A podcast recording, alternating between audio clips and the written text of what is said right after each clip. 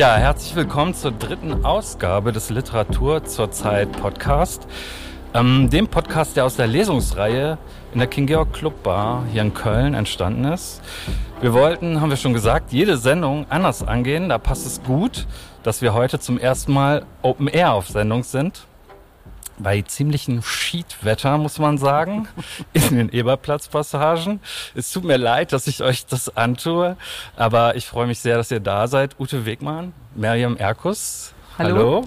Hi. Äh, wir wollen sprechen über ein äh, Projekt, das auch hier gerade am Eberplatz stattfindet.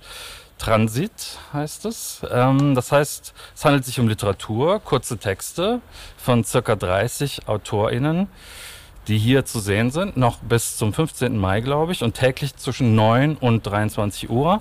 Und äh, das ist sehr speziell, denn die laufen hier über ein ungefähr 50 Meter langes LED-Band. Und ihr habt das Projekt begleitet und wart auch in der Jury. Ähm, ich sage jetzt, okay, 30 Texte, ähm, aber es gab wesentlich mehr Einreichungen, oder? Wie viele waren das? So Wie viele 600, Texte sind bei euch angekommen? Roundabout 600. 600. ja, genau. Da oh, haben wir wow. wirklich nicht mitgerechnet. nee. Allerdings muss man ja dazu sagen, die Ausschreibung war ja äh, deutschlandweit oder vielmehr sogar bis Österreich und Schweiz, also ja. äh, nicht auf Köln konzentriert. Und von daher sind natürlich 600 dann auch wieder erwartbar. Mhm, aber es war schon überraschender. Äh überraschendes Feedback, ja? Also dass ja, es so viel war. Erstaunlicherweise bin ich tatsächlich von einer Autorin hier gefragt worden, ob wir, wir hätten ja wahrscheinlich nicht alle gelesen, also wir in der Jury. Und dann habe ich gesagt, allerdings haben wir alle, alle gelesen. Alle. Ja, ja, absolut. Also es ist auch eine ganze Menge Arbeit, die dahinter steckt. Könnt ihr noch kurz sagen, wie viele wart ihr in der Jury? Sieben waren wir, ne? Sieben. Ja. Mhm. Und der Prozess. Beziehungsweise acht Personen, ne? Weil äh, Insert Female Artists zu zweit sind, aber mhm. eine Stimme ja. haben halt, ja. Und wie lange hat sich dieser Prozess dann aus diesen 600 Texten, stand es vorher schon fest, dass es 30 werden sollen oder hat sich das dann so herauskristallisiert? Die 30, die standen fest, weil wir ja auch ein Budget, ein vorgegebenes Budget vom ja. Kulturamt hatten. Ja. Und ähm, ich weiß nicht, wir haben dann so immer so sukzessive so 150 Texte bekommen und ähm, dann konnten wir immer so sukzessive lesen. Mhm. Dann haben wir nach der ersten Jury-Sitzung schon gesehen, wir brauchen mindestens eine zweite und dann haben ja. wir, glaube ich, drei gehabt, oder Mariam? Ja. Also, und dann auch wirklich hochkonzentrierte und auch lange Sitzungen, weil man natürlich auch nicht einer Meinung war immer und sieben, acht Leute einen Konsens zu finden, ist natürlich auch ein super Akt. Und der hat aber toll geklappt, finde ich. Ja, der hat auf jeden Fall am Ende das Ergebnis, also ist total bemerkenswert auf jeden Fall, aber ich fand es auch richtig harte Arbeit. Also es war ein mhm. richtig schwerer Prozess. Ich hätte, ich kenne Juryarbeit und so, aber ich hätte es nicht erwartet, dass es äh, doch echt so so heftig wird irgendwie. Mhm. Also so nach diesen nach diesen intensiven Jury-Sitzungen, da musste man erstmal irgendwie eine halbe Stunde spazieren gehen und sich den Kopf frei machen. als Weil die konnte. Diskussionen so heftig waren oder was? Ja, ja ich meine, wir waren ja auch im Zoom und äh, ja. wir haben uns ja nicht gesehen. Wir kannten uns vorher eigentlich ja auch ja. nicht. Also die wenigsten von uns kannten sich. Wir mussten ja erstmal auch so wissen, wie argumentiert der Einzelne, die Einzelne. Ja. Und ich muss aber ganz ehrlich sagen, Miriam, ich kenne ja auch viele Juryarbeiten und ich war so im Nachhinein nochmal total begeistert, weil niemand von uns, ich nenne es jetzt mal so Egomigräne hatte, so unbedingt sein Ding durchdrücken mhm. wollte, sondern weil wir wirklich die Literatur, die Texte, den Ebertplatz, die Aktion komplett im Blick hatten und das stand bei uns allen im Vordergrund und es hat mir ja. wahnsinnig gut gefallen. Ja, ich fand auch am Ende war das sehr fair, also das ist halt immer das Wichtigste, wenn die Arbeit halt auch dann, also wenn der Weg dahin schwer ist, ist es halt viel besser, das Ergebnis ist gut und der Prozess war fair, so, also mhm. so, wir haben uns schon so mit einigen Texten ja wirklich intensiv beschäftigt und das mhm. ist halt dann klar nicht mit 600, aber mit einer großen Auswahl an an zu diskutierenden Texten und mhm. also ja, puh.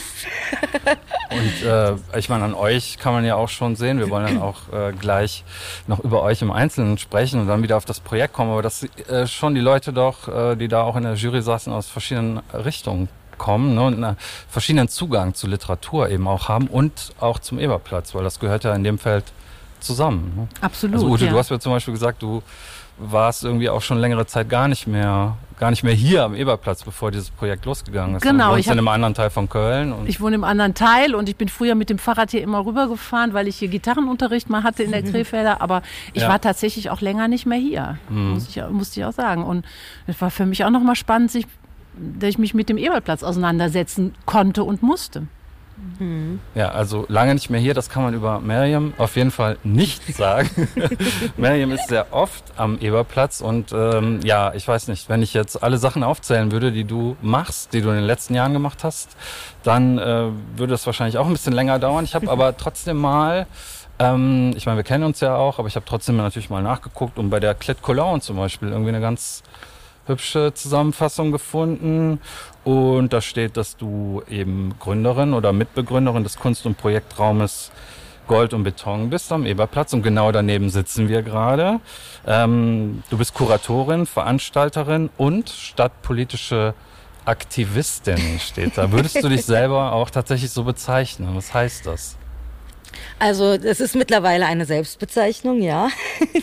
ähm, das war vor einigen Jahren noch nicht so der Fall, aber ähm, nachdem man dann doch irgendwie in Lobbyismus gezwungen wurde durch die erste Causa Ebertplatz hier 2017, 2018, ja. ähm, hat man sich danach, ein, also ja, ich meine, the monster you created, ne? Also dann haben, wir wurden dazu gezwungen, uns Kompetenzen anzueignen und die Kompetenz ist unter anderem Kulturpolitik und stadtaktivistisch zu arbeiten. Ähm, die Stadtentwicklung ähm, herauszufordern, äh, neu, sich neu zu erfinden oder uns mitzudenken und ähm, eine Entwicklung von unten zu ermöglichen. Und das sind alles Dinge, ja, das war empowernd. Also auch wenn es, äh, auch wenn wir gezwungen waren, mhm. ähm, in diesen Prozess zu gehen, war es am Ende einfach sehr empowernd und dann äh, kann man schon an, also kann man schon sehen, wie man an gewissen Re Hebeln mitdrehen kann und äh, ja, also seit vielleicht jetzt seit zwei Jahren oder sowas schreibe ich das je nachdem, mhm. wofür es ist, auch einfach ganz normal, ganz normal in meiner Biografie. Ja. Mhm.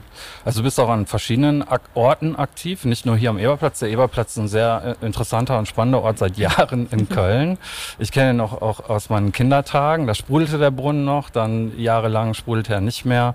Jetzt äh, sprudelt er wieder aus verschiedenen Gründen und das Leben ist auch mehr oder weniger zurückgekehrt an den Eberplatz. Du bist aber auch in Kalk aktiv. Du hast auch die Baustelle Kalk, eine andere Off-Galerie, mitbegründet und mitbetrieben. Die gibt es inzwischen nicht mehr.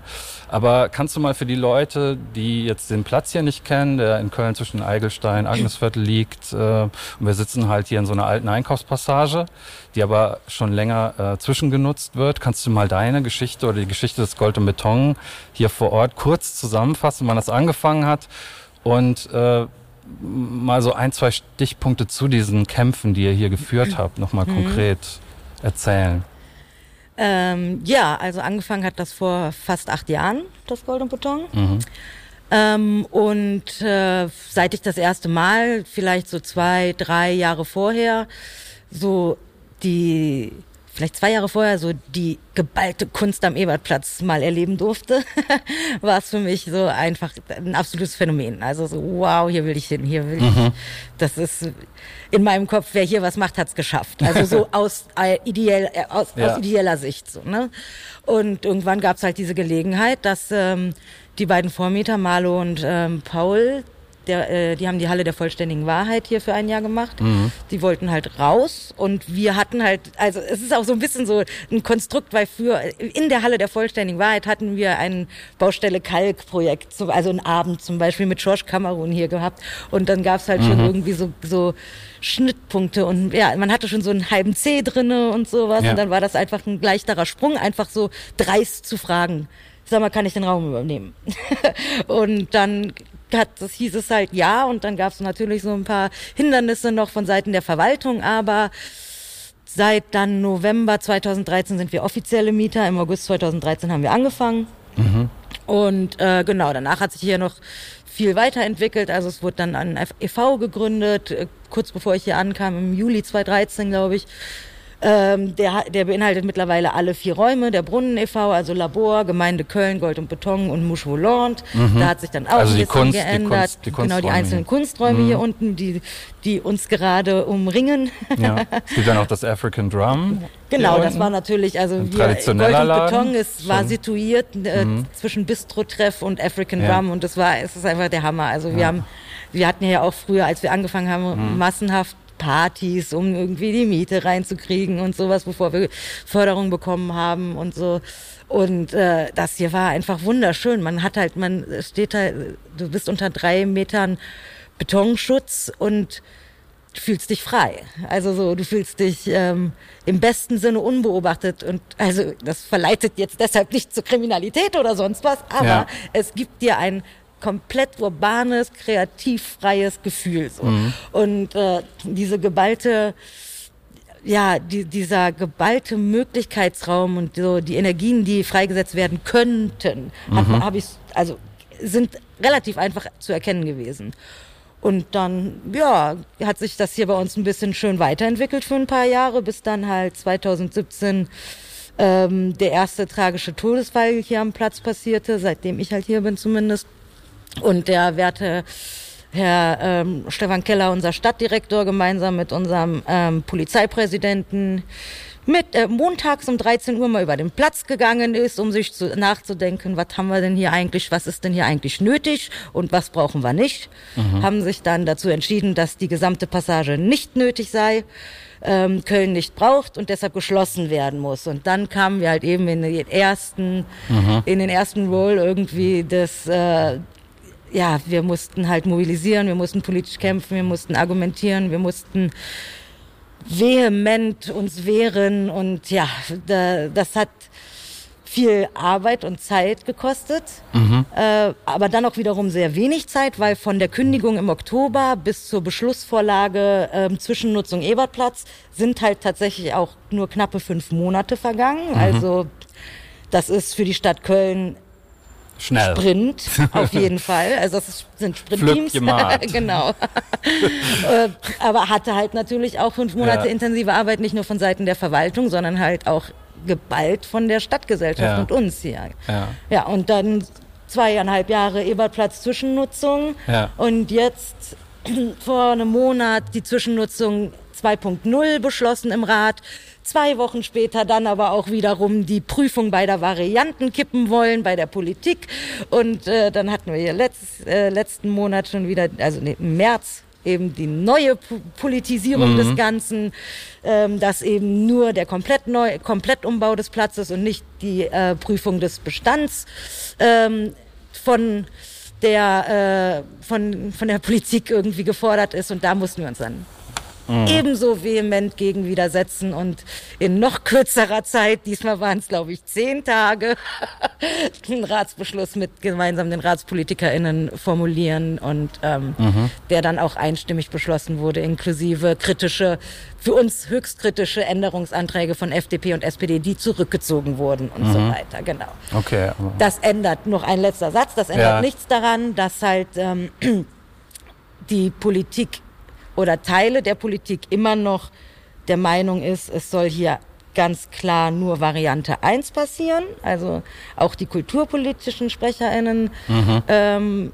haben das jetzt erst letzte Woche im Lenkungskreis Kulturentwicklungsplan nochmal ähm, mhm. noch bestätigt. Äh, genau. Und das ist halt natürlich auch etwas, gegen das wir uns ähm, langfristig wehren möchten. Einfach nur Stichworte Klimakrise, Sandkrise. Also füllt das hier mal mit Tonnen, mit zig Tonnen Beton, während hier ja, gut funktionierender wär, Beton. Ja, es wäre eine Schande. Ja. Also sag ich jetzt mal. Äh, nicht nur wegen euren Partys und Ausstellungen, die hier in normalen Zeiten irgendwie stattfinden, sondern weil ich finde auch, dass, so wie ich das beobachte, sich das auch durch die Bürgerinitiative äh, zu einem Ort entwickelt hat, an dem eben viele Leute, unterschiedliche Leute, plötzlich äh, zusammenkommen und es herrscht eben nicht die Verdrängung, die man von so Gentrifizierungsprozessen kennt, sondern es ist ein anderer Prozess. Es ist super spannend und eigentlich schrecklich, dass das in der Stadt nicht erkannt wird. Aber das heißt auch, wir sind an einem speziellen Ort auch für Literatur. Und da komme ich zu Ute.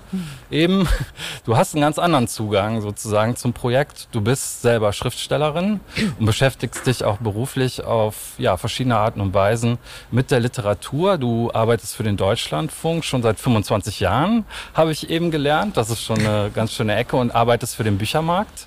Du bist Autorin und auch Moderatorin. Und ähm, kannst du mal sagen, wie du konkret zu diesem Projekt gekommen bist und was du äh, erstmal gedacht hast, als du von diesem Projekt gehört hast, Literatur im öffentlichen Raum?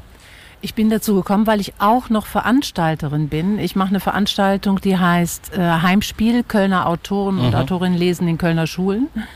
Und äh, dieses Projekt ist so eine Vernetzungsarbeit mhm. im Bereich der Literatur zwischen den Autorinnen und Autoren und eben den Schulen, den Kindern und so weiter. Und das habe ich vor zehn Jahren gestartet. Und so bin ich als eigentlich als Veranstalterin gefragt worden von Nadine Müsler.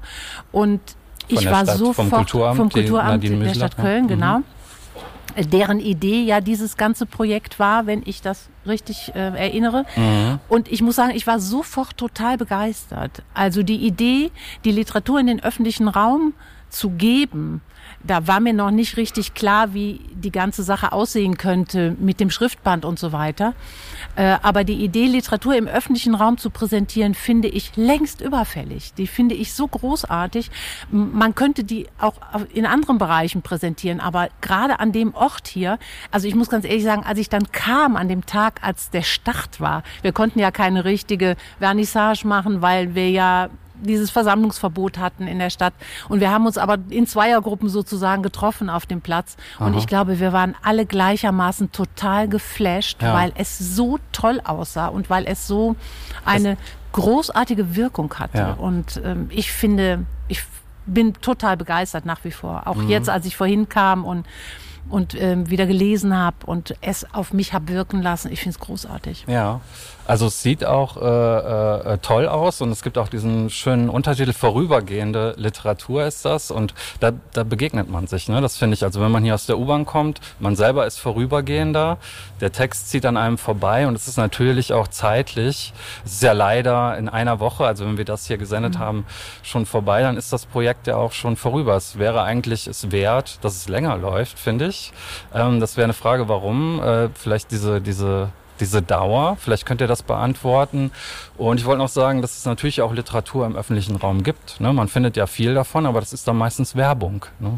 Ja. Also, weil kommerzialisiert ist der öffentliche Raum ja bis zum geht nicht mehr. Und äh, hier findet man eben Kunsträume, in die man auch von außen einfach reingucken kann, wenn man jetzt gerade nicht reingehen darf. Und dazu jetzt diese diese Literaturinstallation, will ich das mal nennen. Ähm, aber vielleicht an dich auch die Frage, braucht so ein besonderer Ort wie der Eberplatz und war das auch ein Kriterium bei der Auswahl oder habt ihr das in der Jury diskutiert? Braucht so ein spezieller Ort auch spezielle Literatur? Also muss sie sozusagen diesem, diesem Zweck in der Öffentlichkeit gezeigt zu werden angepasst sein und dem speziellen Ort oder spielt das gar keine Rolle bei den Texten? Also wenn du mich jetzt als Ute Wegmann fragst, würde ich sagen, es spielt nicht unbedingt eine Rolle, aber wir haben ja klare Kriterien gehabt. Wir haben ja gesagt, die Texte sollen in die Zeit passen und aus der Zeit kommen, sprich die so, können und sollen sich unter Umständen ja. schon mit Corona, dem Lockdown oder aber auch anderen gesellschaftspolitischen äh, Themen oder soziologischen Themen oder wie auch immer befassen und die Texte sollten in irgendeiner Weise schon einen Bezug zum Platz haben. Und am Anfang habe ich so gedacht, ach, man macht es damit ein bisschen zu. Hat man vielleicht auch. Ich weiß nicht, wie du äh, die Sache erlebt hast beim Lesen, Miriam. Manchmal war mir die Konzentration dann auf Corona, auf Lockdown einfach zu viel, weil dadurch auch mh, mm, so eine Schwere reinkam. Ja, also wenn du 600 Texte liest und dann beschäftigen sich 450 mit Lockdown, Corona und all dem, mhm. dann bist du froh, wenn du irgendwann mal auch eine poetische Variante hast ja. und eine Leichtigkeit. Mhm. Und ähm, auf der anderen Seite habe ich aber dann auch wiederum verstanden, wie gut es ist, wenn man doch nicht einfach einen Text aus einer Schublade gezogen hat, der irgendwo noch lag und den einschicken konnte, sondern man sich einfach mit dem mit der Situation und mit dem Platz auseinandersetzen musste mhm. und in Bezug gehen musste. Und von daher kann ich sagen, die Entscheidung vorher, die Sache einzugrenzen, da revidiere ich meine erste Meinung und finde letztendlich die Entscheidung auch gut. Mhm. Mhm. Du bist selber Autorin auch. Ähm, äh, du hättest vermutlich, schätze ich mal, wenn du jetzt nicht in der Jury gesessen hättest, ja. eventuell auch selber ja, das mitgemacht? Ist der, klein, der kleine, der kleine Tropfen, äh, Trauertropfen in der, der ganzen Arbeit. Ja. Ähm, ich hätte wahnsinnig gern mitgemacht, okay. klar. Mhm. Aber konnte ich jetzt nicht. Ist aber nicht schlimm. Ich, habe hab so hab viele tolle Texte gelesen. Ich habe die Juryarbeit als so eine Bereicherung empfunden. Von mhm. daher. Äh, ich habe trotzdem eine neugierige Frage, weil du als Autorin vor allem Kinder- und Jugendliteratur äh, äh, ja, geschrieben hast, einige Bücher veröffentlicht. Mhm. Ähm, wie bist du zu diesem Genre gekommen? Was äh, reizt dich daran besonders? Also Geschichten, ich sage jetzt mal platt für Jüngere zu erzählen. Also ich habe ähm, immer eine Verbindung zur Sendung mit der Maus gehabt. Ich habe für die Sendung mit der Maus gearbeitet früher. Ich bin mit einem Filmemacher verheiratet gewesen, der die Sachgeschichten für die mhm. Maus äh, macht. Und dadurch habe ich so einen Bezug zur, zum Kinderfilm gekriegt und habe darüber irgendwann diese Arbeit beim Deutschlandfunk angefangen, wo ja auch meine Konzentration auf Kinder- und Jugendliteratur liegt. Und über die Arbeit irgendwann bin ich auch zum selberschreiben gekommen. Mhm.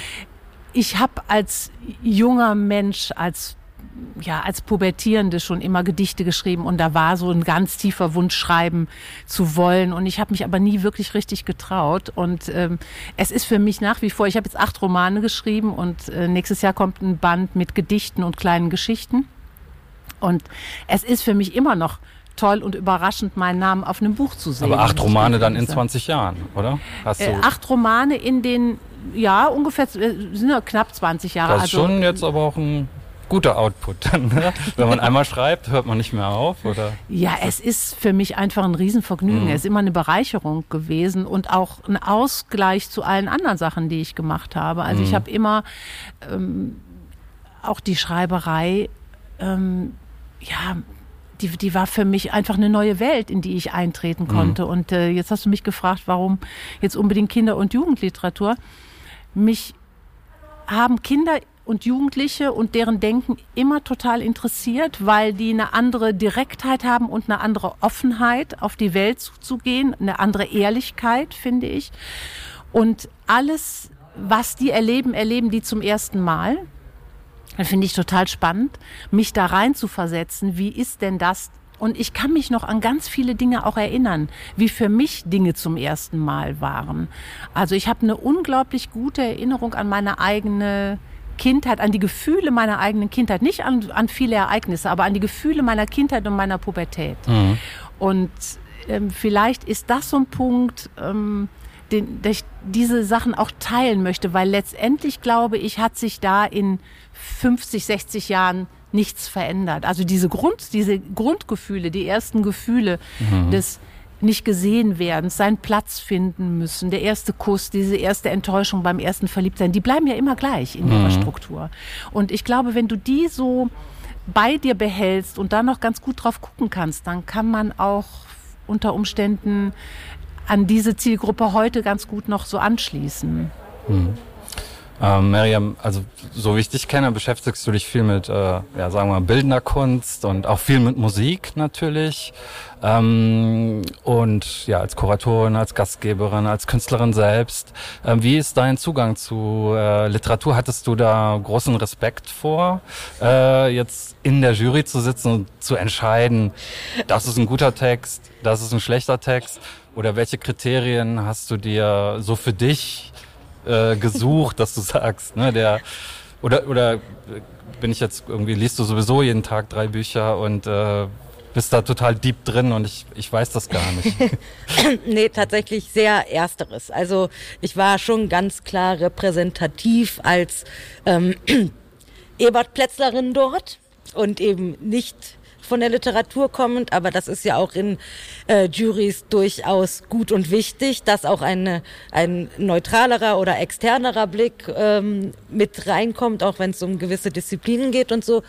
Und ähm, ich habe ganz oft musste ich mich quasi zurückziehen und sagen, hey Leute, ich muss euch das beurteilen lassen, weil das ist zwar nicht mal, es ist nicht mein persönlicher Geschmack und ich kann nicht sagen, ob das literarisch genial ist oder nicht. Also so, da muss ich dann einfach, also da habe ich mich zurückgenommen, wenn ich wusste, ich kann das jetzt nicht mhm. beurteilen, aber zum Beispiel jemand wie Ute oder der Adrian haben da eine ganz starke Meinung und dann Adrian ist das, hey, Kassnitz. klar. Genau. Mhm. Äh, so, äh, hey, ich traue eurem, eurem Urteil da absolut. So genauso wie das die Jury quasi auch mir entgegenkommen musste, in Anführungsstrichen, wenn ich halt so, wenn es halt um so Ebertplatz-Texte ging, die halt vielleicht jetzt literarisch nicht, nicht der, das Gelbe vom Ei sind, aber einfach der Ausdruck und das Gefühl, äh, komplette Berechtigung und äh, äh, wirklich richtige Platzierung hier, hier vor Ort hätte mhm. und sowas. Also ja. da haben wir uns ganz gut, glaube ich, äh, doch ausbalanciert. Also ich muss ganz ehrlich sagen, Mariam hat von Anfang an gesagt, ja, ich bin, ich komme ja nicht von der Literatur und ich habe die Zusammenarbeit mit dir und deine Argumentation, auch wenn die vielleicht nicht mit literarischen Kriterien äh, gefüllt war, völlig uninteressant, ja. Wenn, wenn du aus dem Bauch raus gesagt hast, warum du den Text gut findest. Ich habe die Arbeit mit dir als totale Bereicherung empfunden. Danke. Und ähm, klar, wir haben ja sowieso alle nicht den gleichen Geschmack mhm. und wir hatten, wir haben manchmal ganz kontrovers diskutiert, aber wie ich am Anfang ja gesagt habe, dann hat eben jemand gesagt, okay, also ihr habt die besseren Argumente, dann trete ich zurück. Also dann drücke ich jetzt hier den Text auch nicht auf Teufel komm raus durch. Mhm. Ja, klingt respektvoll. Äh, das Absolut. Ist, das ist gut. Wie seid ihr denn konkret vorgegangen? Also hatte, äh, wie habt ihr abgestimmt? Hat jeder, ich glaube, es gibt ja auch so eine bestimmte Art der Präsentation. Es gibt bestimmte Tage. Äh, könnt ihr das vielleicht kurz erklären, wie das funktioniert hier auf dem Eberplatz? Wir hatten ein, ähm, ein Punktesystem, ja. also von eins bis fünf Punkten. Mhm. Und dann haben wir die Texte mit den Punkten versehen. Also wir haben eben ein, ein Doc-Dokument gehabt, wo wir uns alle dann eingetragen haben. Ja. Und dann hat man an manchen Texten natürlich gesehen, da war ein kompletter Konsens. Also da haben alle eine hohe Punktzahl gegeben. Und bei anderen Texten war auch eine ziemliche Eindeutigkeit, wo wir gesagt haben, nein. Man muss dazu sagen, finde ich ein ganz wichtiges, ein ganz wichtiger Aspekt noch. Wir haben die Texte anonym gelesen. Wir wussten ja. nicht, von wem die kommen. Wir wussten weder ob Mann noch Frau und wir hatten ja. keine Namen und nichts. Ne? Und äh, das im Nachhinein, ich habe dann noch mal drauf geguckt, wer hat denn so eingesandt. Ich kannte ja auch viele Leute, die schreiben in Köln und da bin ich wirklich wahnsinnig froh drüber gewesen, weil ich glaube, es hätte uns alle sehr beeinflusst, wenn wir die Namen gewusst hätten. Ja, und so haben wir die erste Auswahl getroffen. Ne? Nach dem, und dann haben wir gesagt, so äh, ein, ein Text muss mindestens so und so viele Punkte haben, um in, auf eine Longlist zu kommen und dann haben wir immer weiter runter. Mhm uns gearbeitet. Ja. Da gab es noch eine kleine Abstufung. Das ist nämlich gerade dieser faire Part dahinter ist, wenn zum Beispiel eine Person sehr starke Punktzahl gegeben hat, aber der Text eigentlich nicht dabei wäre, ah. weil andere eher Enthaltung oder Ablehnung gewählt haben, dann kam der Text trotzdem mit in unsere Diskussionsrunde, weil eine, wenn mindestens eine Person starke Gefühle für den Text hatte, so gesehen, ja. Ja, ja. also man, man kann sagen, also ich, so wenn ich den Überblick wage, es gibt übrigens auch, äh, will ich hier extra erwähnen, einen sehr schönen Instagram-Account, ähm, dem man folgen kann. Äh, Transit. Transit äh, Eberplatz, unterstrich Eberplatz. Eberplatz. Ja. Und da sind auch mit sehr schönem äh, Design äh, sozusagen die, die Texte und die AutorInnen irgendwie vorgestellt, so nacheinander und ähm, Stichwort vorübergehende Literatur, da zumindest ist es ja konserviert und man kann es sich anschauen. Äh, und es ist, wollte ich sagen, kein Schaulaufen der Prominenz oder so. Und es scheint soweit ich das überblicken kann, das könnt ihr vielleicht auch noch besser sagen, von den Einsendungen her sehr diverse, eine sehr diverse Gruppe zu sein äh, an AutorInnen, die da Texte eingereicht hat und die auch prämiert wurden, oder? Also auch vom, vom Alter her, mhm. vom Hintergrund, ja. Also ich, was ich euch Ihr nickt nur. Ich habe euch auf jeden Fall eben noch gebeten, es soll hier keiner irgendwie jetzt unbedingt seinen Lieblingstext vorlesen, aber kann. Aber ich habe euch auf jeden Fall gebeten, jeweils einen, damit alle, die jetzt nicht hier waren und vielleicht auch nicht hier sein können, weil sie eben in das Pech haben, in Berlin zu leben oder so, trotzdem hören, äh, vielleicht einen Eindruck bekommen, dass jede von euch einen Text noch eben vorliest und was kurz ein, zwei Sätze dazu sagt. Und ja, Wer möchte den Anfang machen? Ich kann anfangen. Okay. ja, ich habe lange überlegt, welchen Text ich nehme, aber dann muss es doch der Kulttext werden, der äh, tatsächlich auch in der Jury. Das war ein wild diskutierter Text, weil es gab zwei absolut, also absolute Fürsprecher und äh, andere. Also es, ja, es wurde auf jeden Fall wild diskutiert darüber und am ja. Ende kommt ja sogar zweimal vor in der Woche. ähm, und zwar sind das die Tauben von Hellenbrecht. Ähm, und der geht so. Ähm, graue Tage habe ich. Ah nee, sorry. Nochmal. Der geht so. Eine taube Gurte. Graue Tage habe ich schon viele gesehen. Sie pickte nach einem alten Stück Brot und verschluckte es vollständig. Eine zweite Taube ließ sich in ihrer Nähe nieder. Sie sprach, Genossin, wir schlucken das Grau der Tage und scheißen die Welt weiß. Die Tauben erhoben sich. Dankeschön. Ute? Und ich habe ja. jetzt einen ausgewählt, der war, glaube ich, ziemlich eindeutig. Ich kann mich nicht mehr so ganz genau erinnern. Wir haben ja über viele, viele Texte gesprochen, aber der war eindeutig dabei und läuft mhm. jetzt, glaube ich, sogar auch zweimal. Der ist von Marie Fromme und heißt ISO 2021. Das Kissen, mein Atem, die Wand, der Boden, die Tür, der Flur, der Spiegel. Darin mein Gesicht, die Tür, der Wasserhahn, meine Hände, der Kocher, der Tee. Wieder die Tür, der Flur, wo keiner kommt, keiner geht. Das Bett, der Nachttisch, der Becher, das Kissen, die Zimmerdecke, stumm. Die Schatten, blau.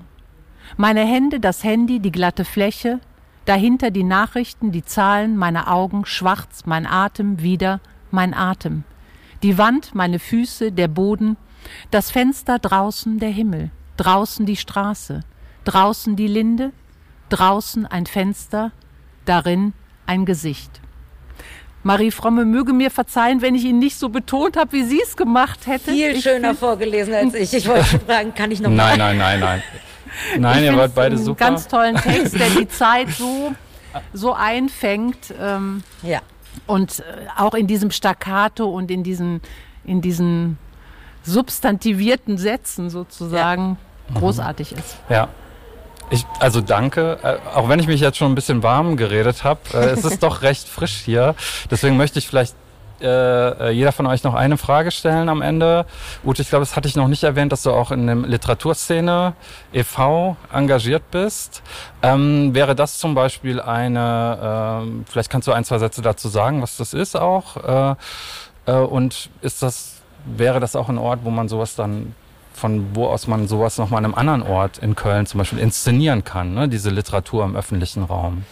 Also Literaturszene Köln e.V. ist ein Verein, der sich gegründet hat, damit sich die Menschen, die mit Literatur zu tun haben, professionell in dieser Stadt zusammenfinden, um auch eine Lobby mal zu haben und auch eventuell politisch mal aktiv auftreten zu können. Alle anderen Künste sind irgendwie organisiert, Theater, Musiker ähm, und mhm. so weiter, aber die Literatur äh, in der Literatur findest du immer nur Einzelkämpferinnen und Einzelkämpfer. Und so ist dieser Verein entstanden. Buchhändlerinnen, Buchhändler, Übersetzerinnen, Übersetzer, Autorinnen, Autor, äh, Autoren und so weiter und so weiter. Also alle Menschen, die professionell mit Literatur zu tun haben, finden sich da zusammen. Und wir sind jetzt am Anfang noch ein bisschen klein geblieben als Verein, aber machen uns jetzt auch auf natürlich für, für weitere Mitglieder und Mitgliederinnen. Und ähm, wir haben den Schreibraum unter unseren Fittichen, sage ich jetzt mal, der wird über uns abgewickelt. Den, äh, der ist damals als Idee gegründet worden, damit mhm. Autorinnen und Autoren da einen Platz finden, die vielleicht zu Hause keinen Platz haben, um da arbeiten zu können.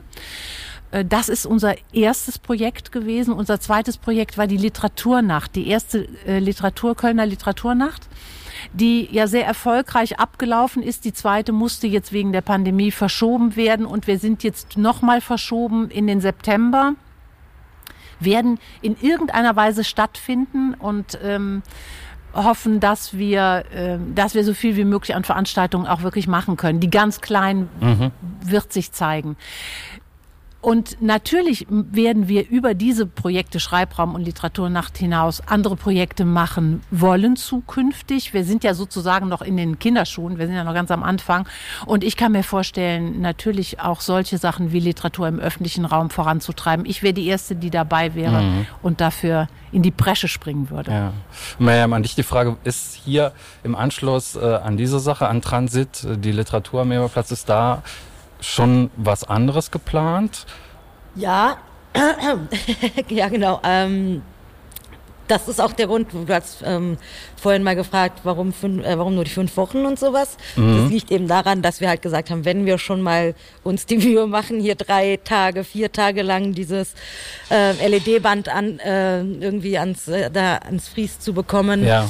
dann sollte das auch ausgenutzt werden vernünftig. Und ähm, deshalb gibt's dann jetzt ab nach dem 15.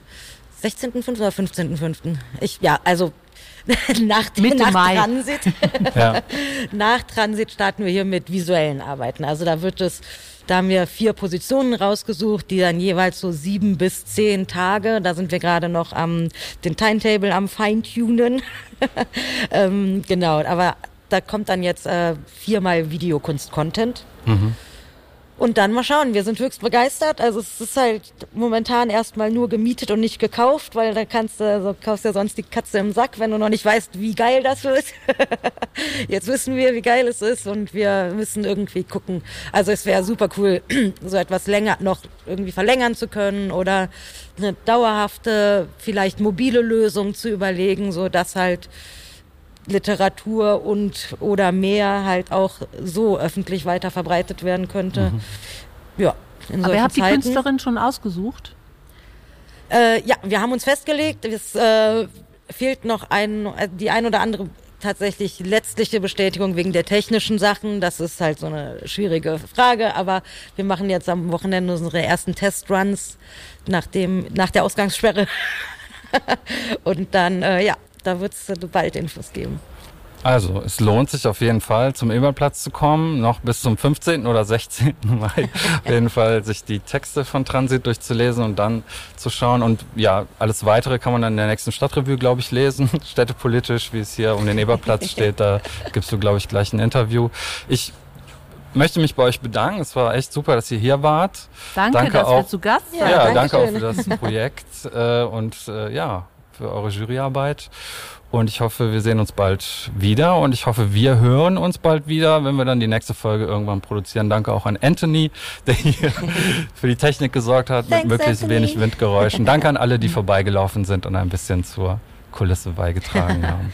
ja, und das kommt vorbei und kommt lesen. Das ja. ist wirklich äh, toll und genau. beruhigend. Und ab 17 Uhr laufen immer alle Texte. Also da kann man sich alle, alle, alle 30. 31, 31 by the way, genau, genau. das wollte ich auch noch gut sagen. Es genau. sind 31 Texte. Kommt vorbei, es ist wirklich toll. Danke. Bis zum nächsten Mal. Tschüss. Ciao.